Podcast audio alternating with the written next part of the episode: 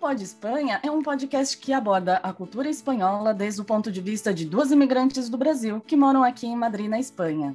O nosso objetivo é levar fatos curiosos, interessantes e engraçados a partir da nossa vivência em outra cultura às pessoas, né, a você que tem interesse em saber mais como é a vida aqui na Espanha. E antes de finalizar cada episódio, a gente vai trazer uma dica para quem está aprendendo espanhol. Pode ser uma dica relacionada à gramática, vocabulário. Vamos trazer também uma polêmica relacionada à cultura espanhola e uma palavra que não tem uma tradução direta ao outro idioma. Oi, gente, eu sou a Cris Passino. E eu sou a Leurano. E este podcast é o Pode Espanha. Pode ou não pode, Cris? Olha, pode sim, pode tudo. Só não pode assunto baixo astral, né? Não, baixo astral nada. Aqui não tem espaço para baixo astral. Bom, nós estamos no episódio 12 e o tema de hoje é dieta mediterrânea e a nossa convidada é a nutricionista Ju Watanabe. Oi, Ju, obrigada pela sua presença e por ter aceitado o convite. Olá, tudo bem? Oi, Ju. E no final da nossa conversa, a gente tem três quadros fixos. A Lê trouxe uma polêmica bem polêmica. Olha, a gripe espanhola não teve origem na Espanha? Como é isso, né? Hum. Não teve. E a Cris trouxe uma dica do dia, né, Cris? Qual que vai ser a sua dica para gente? Pois é, o verbo aportar em castelhano e em português. Hum. E o seu intraduzível? O intraduzível vai ser a expressão me explico? Como se diz isso em, em português? Me explico? Hum, deixa aqui a pergunta no ar para vocês irem pensando, né? Sim. Tá certo. Pois então, Ju, bem-vinda mais uma vez. Conta um pouquinho para a gente sobre a sua formação e o seu trabalho. Olá, tudo bem? Primeiramente, obrigada pelo convite, é um prazer estar aqui. Como eu falei, eu sou fã de vocês, sou fã do podcast. E eu vou contar um pouquinho, então, sobre a minha trajetória. Eu até estava pensando, eu me formei em 2007, já faz 14 anos que eu me formei. Eu me formei em nutrição na USP, em São Paulo. Aí eu saí da nutrição da faculdade e fui fazer cardiologia na área hospitalar fui estudar toda a parte de cardiologia, e saindo da cardiologia eu fui fazer consultório. E aí no consultório a gente, eu tenho dos pacientes, né? E aí na, no dia a dia a gente faz aquele plano alimentar super bonitinho, eu chegava em casa o paciente falava, poxa vida, mas essas receitas saudáveis são difíceis de fazer, ou não fica gostoso, uhum. né? São caras. Aí eu fui fazer gastronomia para tentar justamente né, levar essa teoria para a prática. Então, como comer saudável, como comer com baixo custo, né, para realmente ter uma maior adesão do, do paciente ao tratamento nutricional. Aí vou fazer a parte de gastronomia que eu amo, que é a paixão da minha vida, que acho que une o meu hobby de sempre gostar de cozinhar desde pequena com a parte profissional. Né? Então, aí fui unindo esses dois lados.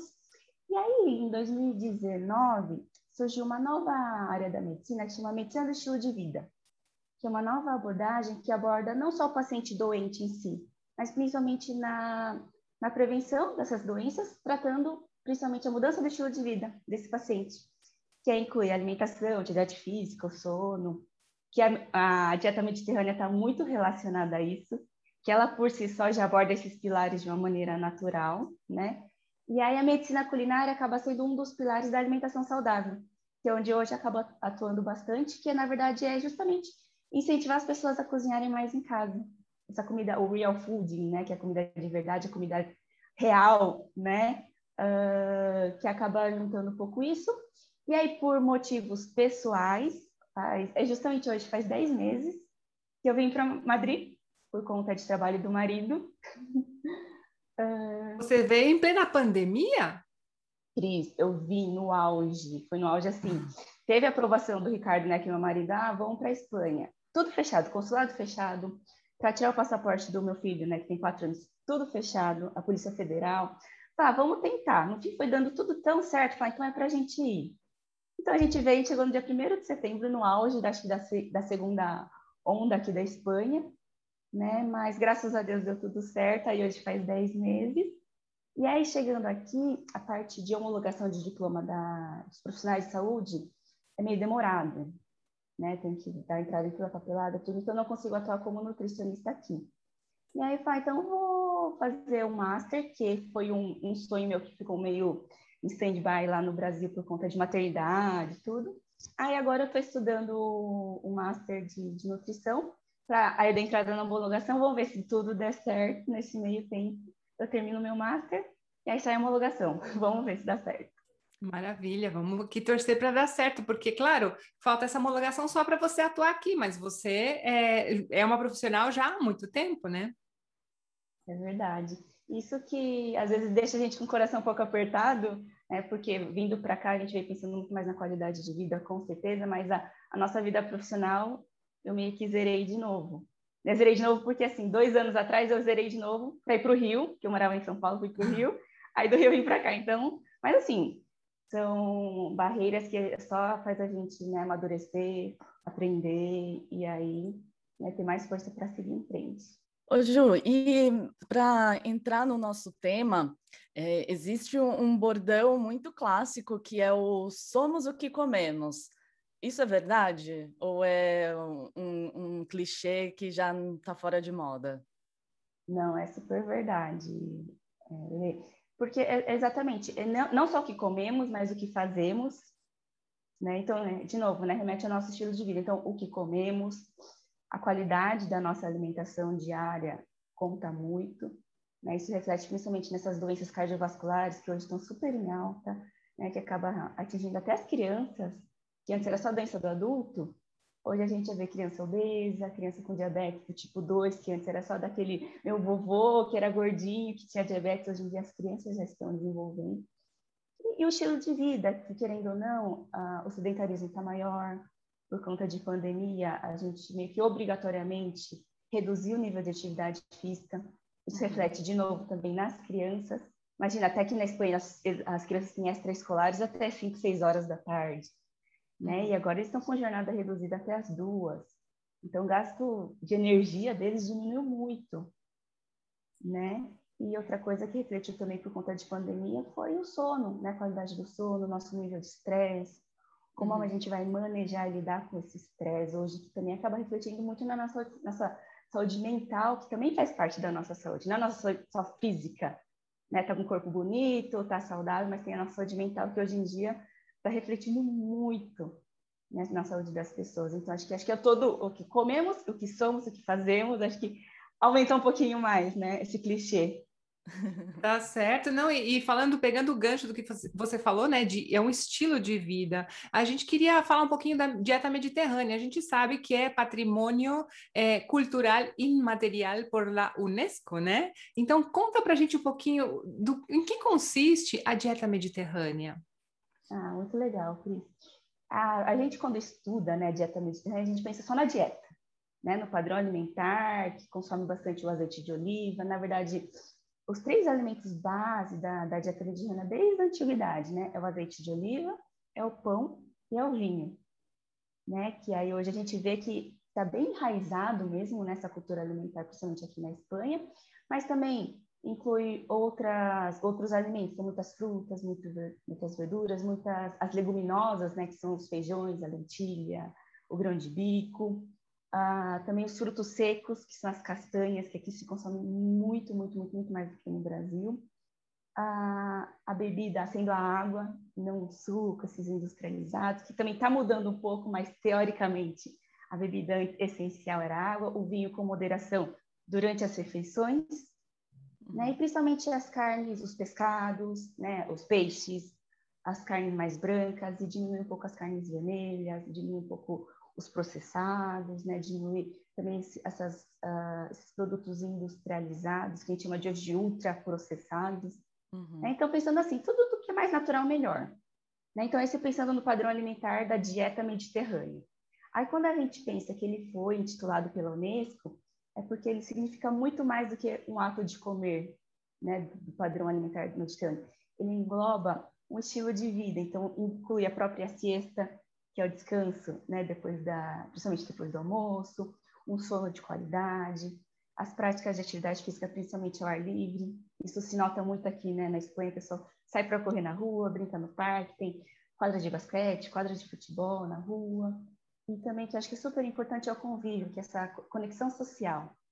Né? A questão da família, do convívio entre os amigos, entre os familiares. Você vê no parque, está sempre um grupinho, seja de jovens, seja de vovozinhas, né, de vovós com os netos, ou das famílias que encontram os outros amigos e vai juntando, juntando. Hoje não vê tanto por conta de pandemia, de novo, mas isso é muito forte aqui, né, esse convívio social, as conexões, que também está muito linkado com a felicidade, querendo a nossa, a nossa saúde mental de novo, né? Então, acho que é, é tudo isso que acaba uh, caracterizando a, a dieta mediterrânea, que é mais do que um padrão, né, um estilo de vida.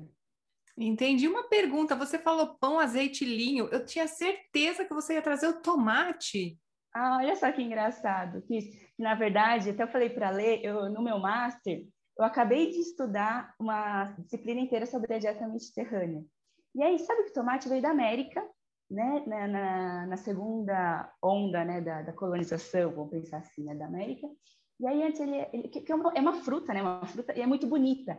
Então, ela, quando ela chegou aqui na, na Espanha, ou que seja na Europa, ela era mais ornamental. Exato. enfeitar. E aí, depois que eles viram que o sabor né, diferenciado, que se podia comer, né, que não era venenoso e tal, e aí que realmente foi introduzido na, o tomate em si, né, na, na culinária mediterrânea, mas acaba não, não, sendo um dos três principais, mas hoje em dia ela, ela, o consumo de tomate é super forte, principalmente aqui na, na Itália, né? o consumo é bem elevado do, do tomate. Sim, só uma, uma, um parênteses aí, na época, quando o tomate foi trazido, ele era tido também como uma coisa, uma, uma fruta, né, venenosa. Exato. E aí eu tenho o caso de uma pessoa que comeu 20 tomates em praça pública e tentou se suicidar. E não ah. deu, não deu certo. Ou deu certo, ele continuou vivo, né? Interessante. E tem dois fatores também aqui na Espanha que ajudam numa alimentação melhor, que é o hábito de levar marmita para o trabalho, né? Isso vai de qualquer cargo na empresa, todo mundo leva marmita, sendo que no Brasil a gente tem o vale refeição e acaba indo comer nos restaurantes ao, no entorno, né, da, do escritório. E também aqui tem muitas dessas quitandas, né? São as, as fruterias. Em cada esquina tem uma fruteria é muito fácil de ter acesso né, a frutas, legumes. E no Brasil é mais fácil, com um real, você comprar um salgadinho de pacotinho, né, Ju? É verdade. Até existe essa, essa... A gente tem que desmistificar, na verdade, que comida saudável é mais caro. Né? Existe essa teoria, vamos pensar assim. Porque realmente os produtos ultraprocessados, né, esses industrializados, como você citou, Lê, eles são acessíveis, eles são baratos mesmo. Uhum. Né? Só que aí, ao mesmo tempo, quando a gente for pôr na ponta do lápis, se a gente pensar, principalmente, que é super forte aqui também, os alimentos de temporada, né? Então, as frutas da estação, os legumes, até tem os peixes da estação, que achei super uhum. interessante, isso muito curioso, que eles são bem baratos também, eles são acessíveis, né? Coisa que, quando não é de temporada, custa 3, 4 euros uma fruta, o quilo. Quando está uhum. na temporada, custa centavos, né? O quilo. Agora que está na época até muito, muito, muito, muito curioso que eu, eu provei a paraguaia. A paraguaia é um tipo de pêssego, né? Que ele é bem fininho assim. Gente, Achatado. é uma delícia! Aí já vem na mordida certinha. Isso, assim, quando eu, logo que começou a, a época, estava bem caro. Hoje, né, o quilo custa um euro, né? Então, e vem assim, um quilo de fruta. Né? Se eu ver um pacotinho, vem 100 gramas, 200 gramas. É claro que o salgadinho é mais palatável, porque a indústria usa de produtos que realçam realmente sabor, e realmente é verdade. Né? Mas a uhum. fruta em si da época, ela é docinha, ela é gostosa, ela é muito mais nutritiva. Então, acho que se a gente colocar né, na, na, balança mesmo, não é que a comida saudável é mais cara, né? Mas é porque ela é a comida mais ultraprocessada, é mais fácil de comer. Então, ah. existe esse viés, mas se for para uma balança mesmo, a comida saudável é mais barata. e para assim fazer um resumo, como seria um café da manhã, almoço e jantar típicos dos espanhóis? Qual que é a base? Ah, legal. Aí eu vou contar um pouquinho do que eu vejo, um pouquinho, porque no dia a dia mesmo a gente acaba mantendo uma rotina mais ocidental que a gente trouxe do Brasil, oriental, vamos dizer assim, né? Que a gente come muita comida japonesa. Mas assim, o que eu vi e que eu notei, que eu, que eu gostei mesmo, o café da manhã típico, que a gente vê nessas cafeterias de rua, ou até quando no final de semana né, eu tomo um café em família, que é super legal, super simples, que é o pão, a tostada. Seja ela integral, ou seja ela o pão, a baguete, a própria baguete, né, que se consome muito aqui, E, e o tomate ralado. O tomate que eles falou, simplesmente rala ele, né? E azeite e sal. Simples assim. Um café com leite, que seja. E a questão do, do, do suco, né? Que falou, o sumito, que realmente é um shot, né? Pequenininho, que é a dose certa, né? Da, já tem a vitamina C, tem as fibras da laranja. E o suco de laranja, ponto. Então, assim, é completo, é saudável, é gostoso, é cultural, né? Acho que esse café da manhã acho que caracteriza bem. Não sei se vocês têm algo mais a complementar, mas acho que isso seria um café da manhã mais típico, né? Uh, tem gente que come tortilha de manhã, que também é uma coisa super prática. Às vezes a gente pensa, nossa, tortilha é tão difícil de fazer, né? Mas ela, no dia a dia ela é, é prática, né? basicamente ovo com a batata. Põe uhum. cebola, não põe cebola, deixa o ovo mais mole, não deixa, mas enfim, eu sei que já foi assunto de vocês. Uh, aí pensando no almoço, que é a comida principalmente principal, né? Vamos pensar assim, aqui nos restaurantes são em, em três etapas, né? Que é o, prato, o, primeiro prato, o segundo prato e a sobremesa. Uh, o primeiro prato eu vejo que eles são muito mais caracterizados por uh, mais salada, ou que seja um caldo, ou que seja uma sopa, ou que seja um carboidrato. Até achava engraçado, nossa, tem lugar que paella é o primeiro prato. E a gente sempre associava o primeiro prato como se fosse uma entrada, né? Mas aí pode ser também uma paella, um fidel, e aí o segundo prato sendo mais para proteína. Aí que seja uma carne vermelha, que seja um peixe, que sejam frutos do mar, né? Um, um polvo, ou o próprio... Ah, esses frutos do mar mais característicos daqui, que eu acho super diferente também. Mexilhões. É, isso, tem uma, uns moluscos diferentes, né? Caracóis, até esses outros, nós não fui para Valência, caracol, né? É bem diferente.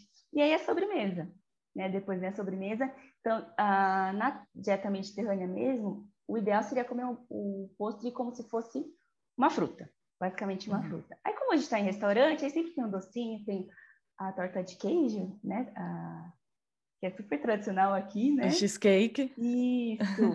Aí tem os, uns bolos, bolo de cenoura, que também vejo que às vezes é muito tradicional, sorvetes. Acho que é mais isso, um, um almoço, né? Uhum. E de jantar, acho que acaba sendo um pouco mais do almoço, um pouco mais leve, mais um caldo, né? Um, uma sopa, ou um prato único que seja uma lentilha com uma com ramon, que é aí um guisado, né, um cocido, um pouco mais simples, é que não sendo tanto nas três etapas quanto do, do almoço. Não sei se vocês né, conseguem complementar aí pela experiência de vocês. Entre essas refeições principais, eles também tomam, comem uma fruta, né? Antes Isso, da, do almoço. Das merendas. A, é, a merenda. Isso. É, geralmente é a fruta. Isso eu noto muito nos parques, que eu acho muito legal, porque geralmente, principalmente no Brasil, nos parques, no Parque do Ibirapuera, né, pensando na praia, que eu morava no Rio, era tudo salgadinho, biscoito chips, globo, biscoito globo, batata frita.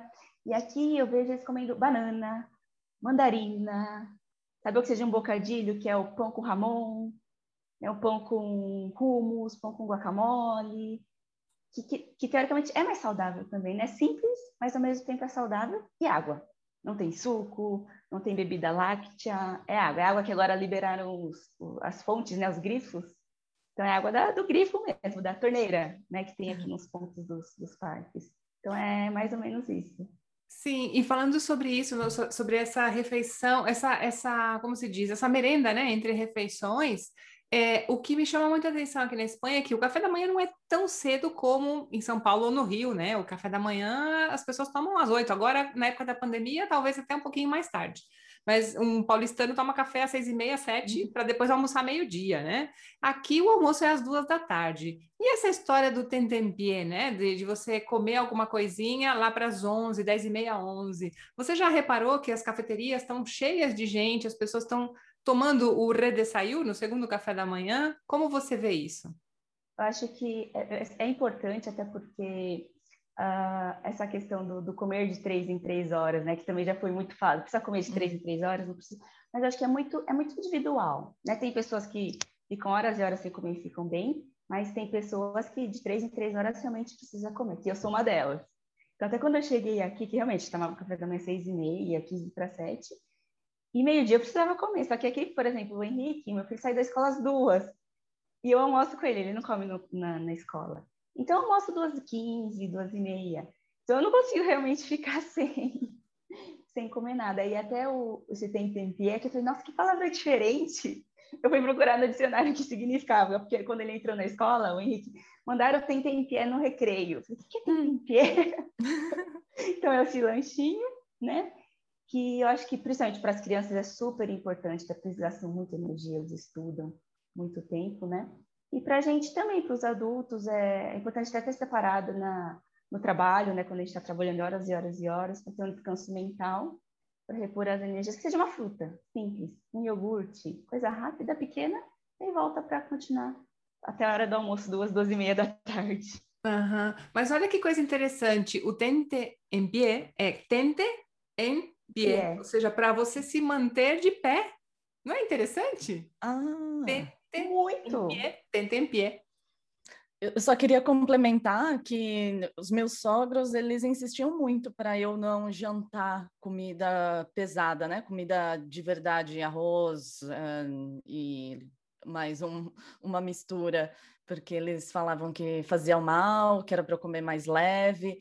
E como eu já são mais de 30 anos jantando, chegando na minha casa, né, no Brasil e já tendo a comida lá toda pronta, batia aquele prato de pedreiro mesmo, e eu pensava que eu nunca fosse me acostumar a fazer o que eles estavam me falando. Mas agora que, tá que é verão e está muito quente, eu realmente estou fazendo como eles sempre falaram. Acabo comendo uma salada de cenoura crua, pepino e um, um ovo cozido.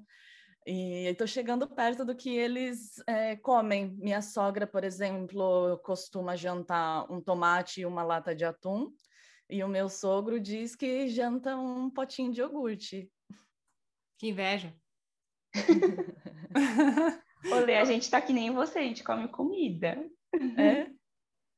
é eu tento, eu tento é, jantar suave, mas assim, é, quando eu janto, o que eu gosto de fazer não é jantar, na verdade, eu gosto de tomar aquele, aquele, aquela merenda da tarde, tipo umas seis horas, e não comer mais nada depois, e dormir lá para as onze e meia, meia-noite. Só que eu moro com espanhol, então as coisas aqui funcionam um pouquinho diferente. O hábito dele é comer entre nove e meia, nove, nove e meia, é mais ou menos o horário da janta. Então a gente sempre, sempre come alguma coisa leve, mas não é um prato de comida, né? Que curioso, cada um tem um hábito diferente, né? Ju, eu queria conversar agora sobre o azeite de palma, né? As indústrias espanholas, elas são obrigadas a indicar na embalagem que o produto tem esse tipo de, de azeite, né? O azeite de palma. E no Brasil, a gente viu que não consta essa informação nos produtos. Você sabe por que, que não consta? Ou por que, que não se fala sobre não sei, os riscos desse tipo de, de óleo? Ótimo. É que, na verdade, não sei se vocês lembram, alguns anos, teve um boom da gordura trans, né, que hum. era super prejudicial para a saúde do coração. Ela é uhum. muito utilizada para a indústria. Então, por que, que essa, essa, essa gordura trans era utilizada? Porque ela tem uma consistência boa, principalmente nesses produtos industrializados, aumenta a vida de prateleira, então aumenta a data de validade desse produto, ela é uhum. palatável, ela deixa o produto mais gostoso. E aí teve esse boom que realmente ela fazia mal à saúde. E o que, que aconteceu? A indústria começou a trazer o óleo de palma, que é um azeite, até que na Espanha se chamam de azeite tropical, hum. né? Uh, que vem né, dos países tropicais. E aí ele foi meio que substituindo o, a gordura trans. E aí, só que aí no Brasil, uh, o que, que acontece? Quando a gente usa o óleo de palma na, na produção né, desses produtos industrializados, ah, pode colocar simplesmente que é um óleo vegetal. Que é verdade, ele é um óleo vegetal, mas só que ele não especifica qual óleo vegetal é. Que, por exemplo, o próprio azeite de oliva extra virgem é um óleo vegetal também. E as características são completamente diferentes. Eu acho que por conta de legislação que lá é um pouco diferente daqui, então, simplesmente, se eu usei o azeite, o óleo de palma, eu posso colocar azeite, óleo vegetal, que não deixa de ser verdade, mas eu não especifico. E aí vem a qualidade nutricional desse óleo de palma, né? Ele vem da, da palmeira, né? E aí, até para explicar um pouquinho, no Brasil, principalmente no Nordeste, a gente usa muito o azeite de dendê. Uhum. na verdade, nada mais é que o óleo que vem da palma, só que ele cru. Até por isso que ele tem uma coloração mais escura, um odor um pouco mais forte, porque ele é cru. Então, ele preserva muito as características nutricionais do azeite, o verdadeiro virgem, né? Vamos pensar assim. Só que aí, quando ele vai se transformando na produção para o óleo de palma refinado, ah. aí ele vai perdendo todas essas características boas e se transforma em um óleo semissólido, que aí tem muito daquela gordura ruim que a gente chama de gordura saturada, que faz mal, né, para nossa saúde cardiovascular do coração. Então, acho que tem esse viés aí que aqui fala e deixa muito claro que é o óleo de palma, mas no Brasil acaba não especificando né, tanto isso. É, a maneira como está é, tá na embalagem, né, que contém óleo de palma, azeite de palma, é, dá a entender que não é uma coisa boa. E se no Brasil as embalagens têm, contém azeite, vege, óleo vegetal, pode dar a entender que é uma coisa boa, né? Sim, exatamente. Mas acho que às vezes também é meio que proposital. Ah. Né? Pra, até assim, uma curiosidade, por exemplo, o açúcar. Né? Açúcar, a gente pensa no açúcar refinado, mas se a gente vê a descrição dos ingredientes, o açúcar está muito mascarado. Porque entra açúcar, glicose, frutose, sacarose, açúcar invertido, uhum. entendeu? maltodextrina, tudo, tudo esse açúcar. Mas aí, para não colocar açúcar, ele vai mascarando para não falar que tem tanto açúcar em si. Mas acaba sendo o mesmo ingrediente de outras formas, né? Com outro nome, vamos pensar assim. E sabe que falando nesse assunto, eu lembrei de uma coisa que quando a gente vê a embalagem, a descrição dos produtos, dos ingredientes, né, da, do, do pacote, aqui na Espanha é lei, a, segundo a ordem que está, é o que mais contém, né? Então você vê um achocolatado tem mais açúcar, depois cacau, aí tem os ingredientes. No Brasil funciona assim também, Ju? É, é, no Brasil, a, a, legislação de rótulo também é assim. Então, os primeiros ingredientes estão em ordem decrescente de quantidade que se usa nesse produto. Então, realmente, maior quantidade é que aparece primeiro e vai diminuindo. Mas é muito, muito curioso, porque, por exemplo, antigamente, né? Pão de forma integral. Primeiro ingrediente, farinha de trigo simples. Uhum. Ou farinha de trigo branca. Aí uhum. entra açúcar, gordura, aí depois farinha de trigo integral. como terceiro ou quarto ou quinto ingrediente. Nossa. É. E aí, continuando nas embalagens, aqui agora tem uma classificação nos produtos que é como se, igual a classificação energética que vai de A até a letra E, e também é por cor, tanto que muitos chamam de semáforo nutricional, né? É o Nutri-Score. E até que ponto essa classificação é confiável? Porque eu já andei vendo o Instagram daquele, como se chama, Carlos Rios, e ele faz muitas comparações, dizendo: olha, esses produtos de café da manhã, essa classificação está dizendo que é boa, e esses produtos dizem que não são bons, mas visualmente você sabe qual é. Qual é. O que, que você acha disso, Ju? É, esse assunto está bem polêmico aqui na Espanha, até porque ele classifica, ele veio como uma ferramenta para ajudar os, consum os consumidores a, uma escolha mais rápida, uhum. pensando. O verdinho, né, que é o classificado como a letra A, e aí vai, né, o verde claro, o amarelo, até chegar no vermelho, que é a letra E. Uhum. Então, quanto melhor, mais verde, então A, B, quanto pior, C, D, E, que vai chegar no vermelhinho. E aí, como que eles classificam isso? Então, quanto mais verdinho, mais a letra A, é porque tem mais proteínas, tem mais fibras, tem mais vitaminas, mais minerais, menos calorias, então é mais na letra A. Na letra E, acaba sendo aquele alimento que tem mais açúcar, mais gordura ruim, tem mais calorias, né? Então fica na letra E. Mas aqui o que acontece? Justamente como você falou, dos cereais matinais estão classificados como A, mas como assim, né? Um produto completamente ultraprocessado. Só que o que acontece? A indústria adiciona fibra, ele ganha pontos. Ah. Então, ao invés de açúcar, tem um edulcorante, que é um, por exemplo, é um adoçante, que ele é zero calorias, ele ganha pontos. Né? Então, ele vai aumentando a pontuação, claro que porque ele tem menos uh, açúcar, ele tem menos caloria porque ele usou um açúcar zero, um edulcorante, ele tem mais fibras porque a indústria aumentou fibra, então ele teoricamente está classificado como A. Só que se a gente for pensar, por exemplo, no azeite de oliva, que é um produto que a gente chama de minimamente processado, que ele é um produto, né, super tradicional da dieta mediterrânea, só que ele é um produto extremamente alto em calorias e em gorduras. Apesar de ser uma gordura boa, ele é rico em gorduras, então ele é classificado muito pior do que o cereal matinal. Olha que engraçado. Meu Deus, que confusão! É, e agora? Tanto que, é, tanto que assim, os, os espanhóis produtores mesmo, né, da, do azeite de oliva, extra virgem, que é culturalmente, né, super forte aqui na Espanha, eles estão lutando aí para tentar ou mudar essa classificação ou tentar fazer uma exceção para esses produtos tradicionais da, da, da, cultura mediterrânea. Entra também o ramon. Claro que o ramon é uma carne vermelha, ele é um processado, mas assim, é simplesmente uma carne de, de cerdo, né, perdão, de, do, né, da, do ramon, e aí ele, ele é curado. Então, de novo, ele tem alta caloria, tem alta gordura, mas e ele é um alimento super tradicional aqui da Espanha. Só que também ele é classificado lá embaixo. E, e, um último parênteses, por exemplo, um suco, um sumo, um suquinho. Zero uhum. açúcar, tem fibra, tem vitamina C, tem vitamina D, ele vai lá no A. Aí o, a fruta seca desidratada é super saudável, né? As tâmaras, o damasco, as uvas passas, acaba indo lá para baixo. Por quê? Porque como ele é desidratado, concentra o açúcar, que é o próprio açúcar intrínseco da fruta, que está na fruta. Mas como concentra e aumenta um pouco o valor calórico, ele vai lá para baixo também. Claro, então tudo é uma questão de equilíbrio, né, Ju? Na verdade, é como utilizar esses alimentos, né? Porque o azeite, hum, ele está na classificação A, mas na verdade ele faz bem, mas quanto de azeite você vai consumir e como, né, Ju? Nossa, exato. Essa é a palavra. Acho que para tudo na vida, né, o equilíbrio é a, é a chave, né, que vai reger a nossa saúde em todos os sentidos. Hum. Então, não que, eu que, não que eu esteja falando mal do cereal matinal, de maneira nenhuma.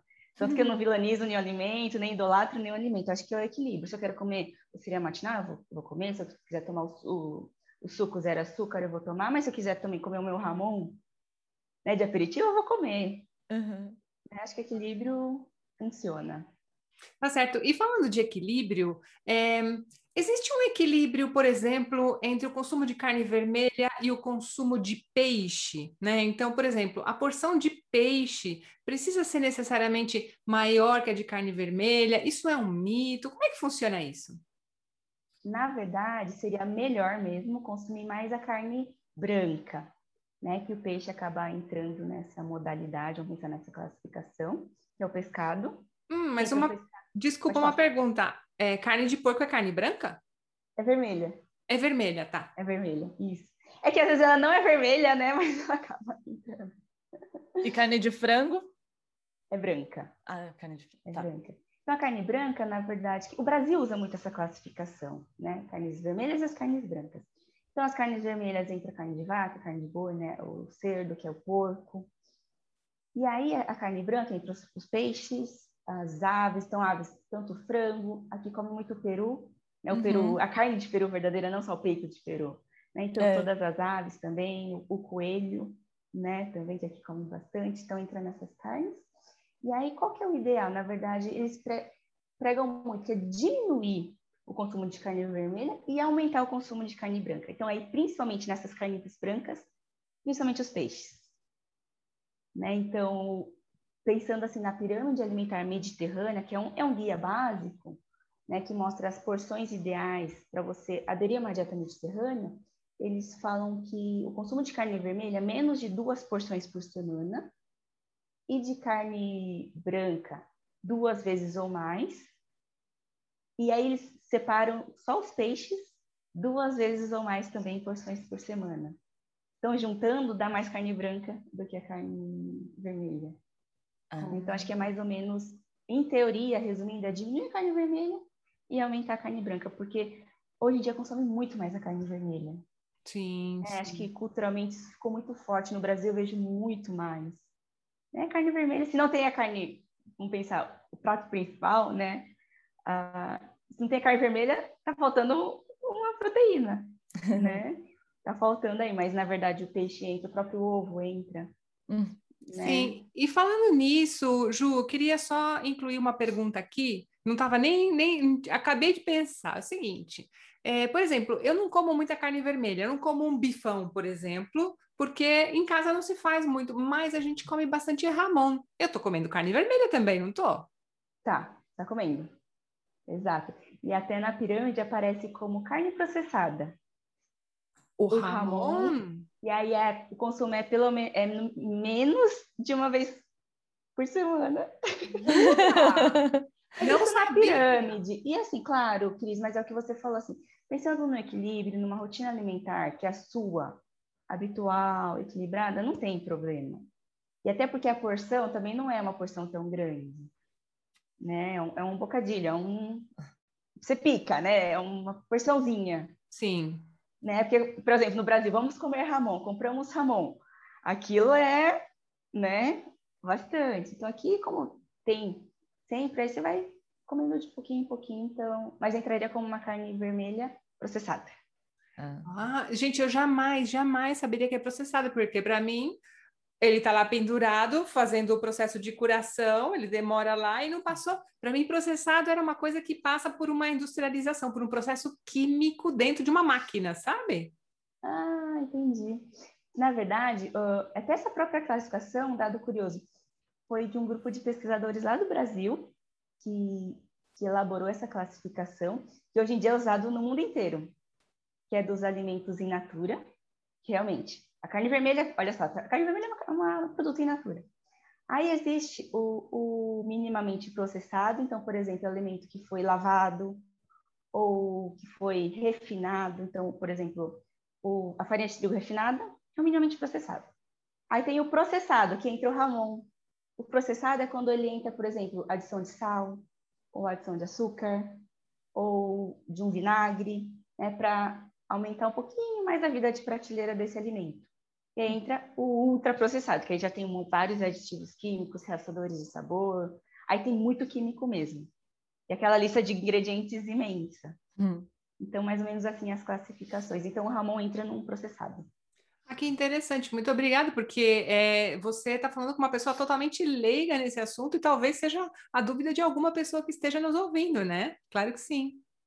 É, Ju, seu Instagram é super legal, super interessante, porque além de você dar dicas de receitas saudáveis, você também publica artigos científicos atuais, né, atualizados sobre a dieta mediterrânea, sobre o comportamento em relação à alimentação das pessoas. E eu vi um artigo que dizia que o comportamento dos espanhóis durante a pandemia mudou, e mudou para melhor, né, Ju? Como que foi esse, esse estudo? Legal, né? Até me surpreendeu, porque na verdade a gente pensando com o confinamento, né? A gente vai comer pior, vamos pensar assim, né? na uhum. qualidade tudo mais, foi justamente ao contrário.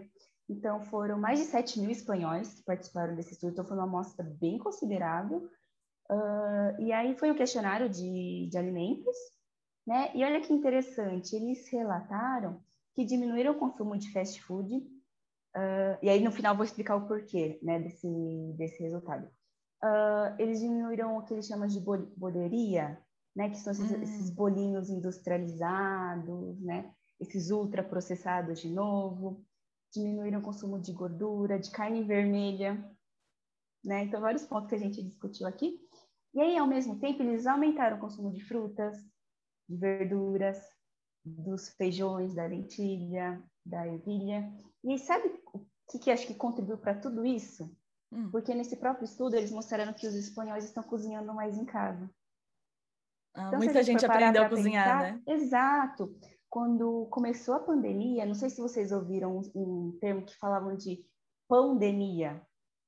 Porque logo que começou a pandemia, principalmente aqui na Europa, eu estava no Brasil ainda, acabaram os estoques de farinha e fermento é... nas prateleiras.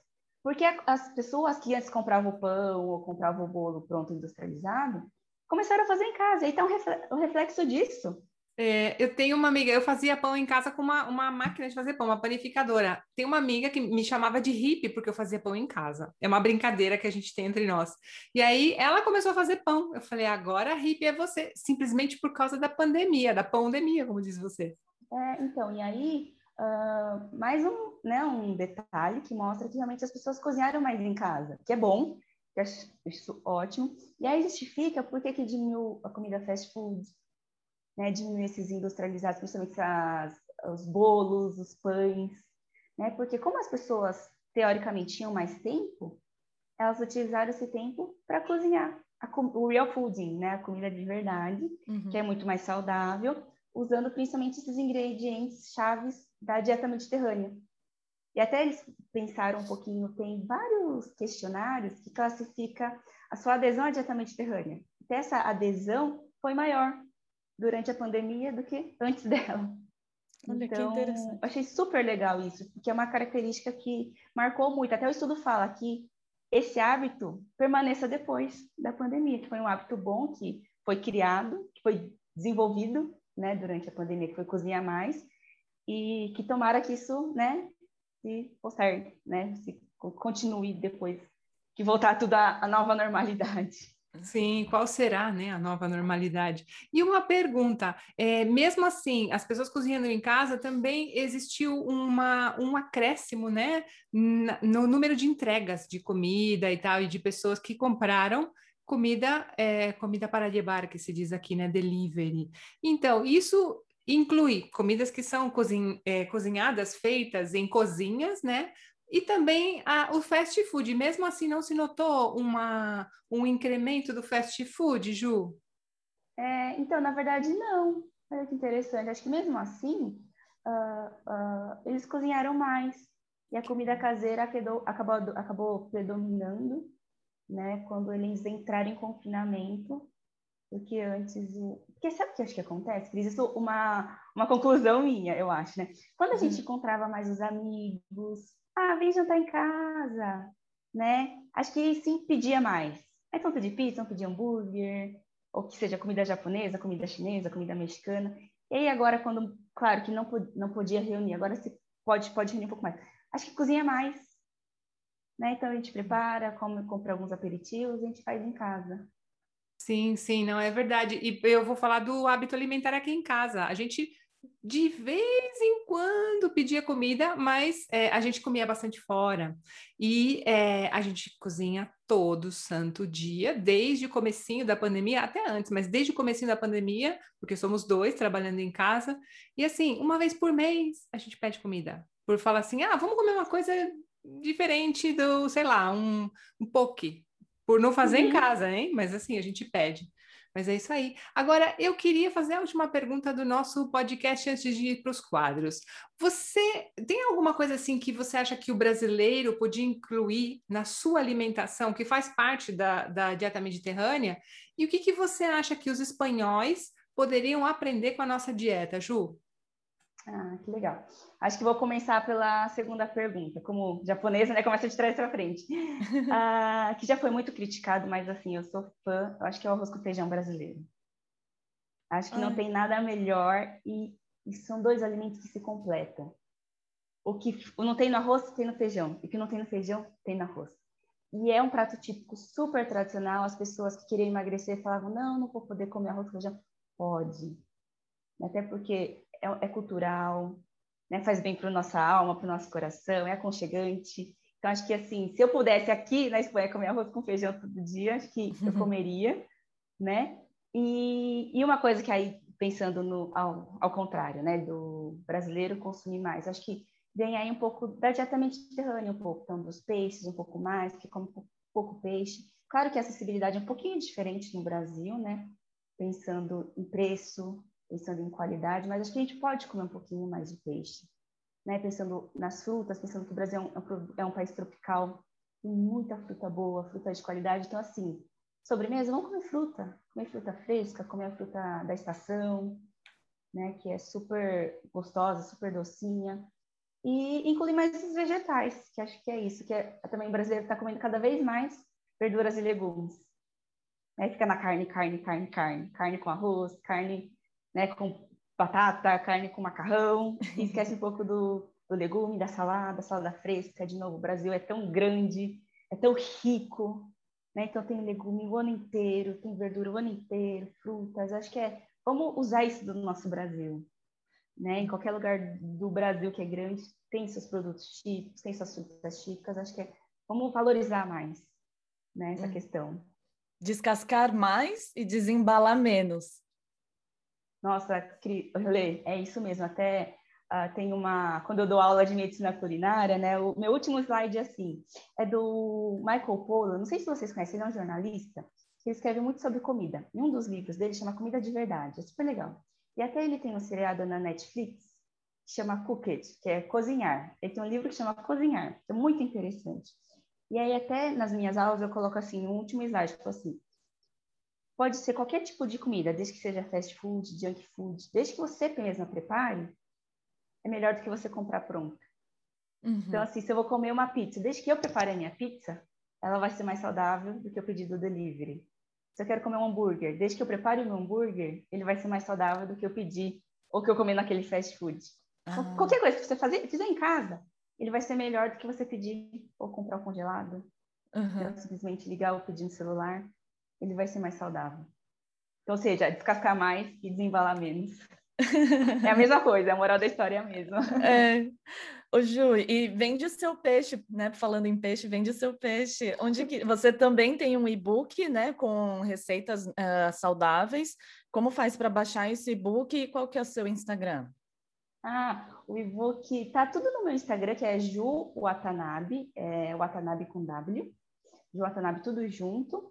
E aí na, na bio eu coloco vários tem livros de receitas, a gente faz uma parceria com a, com a pediatra doutora Ana Escobar, então a gente acaba falando muito sobre alimentação materna infantil, então desde uhum. a introdução alimentar, a alimentação da mamãe que está grávida, ou filho que está em idade escolar, então também tem várias receitas, a gente fala um pouco de comportamento alimentar, então todo no bio, na minha bio tem um pouquinho disso tudo, aí tem que trazer várias receitas práticas, um pouco de uh, estudos científicos para embasar tudo isso também. E qualquer dúvida que vocês tiverem, quem estiver escutando a gente, eu estou completamente à disposição para sanar essas dúvidas de vocês também. Cris, Lê.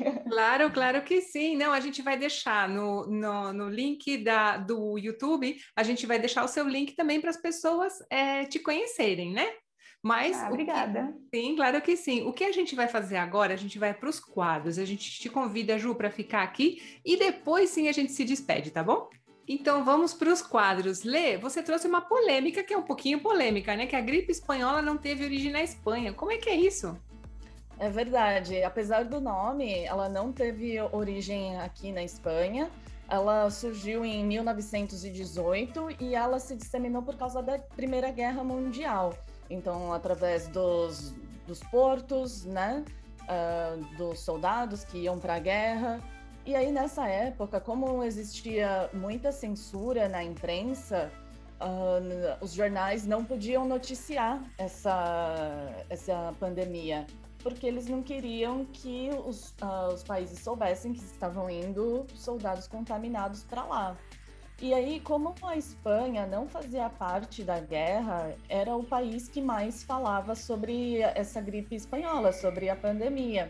E uma curiosidade é que a caipirinha foi inventada durante a gripe espanhola, com a fake news de que ela curaria a, a gripe, a mistura de cachaça e limão. Pera, deixa eu entender. Então, uma das bebidas mais famosas do Brasil surgiu como uma medicina?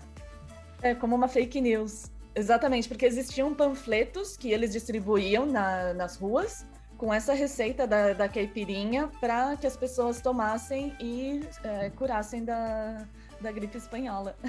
Gente, olha só, é mé com limão, né? mé com limão e gelo. Olha, cada coisa que a gente aprende nesse podcast. bom, então eu vou para a dica do dia agora.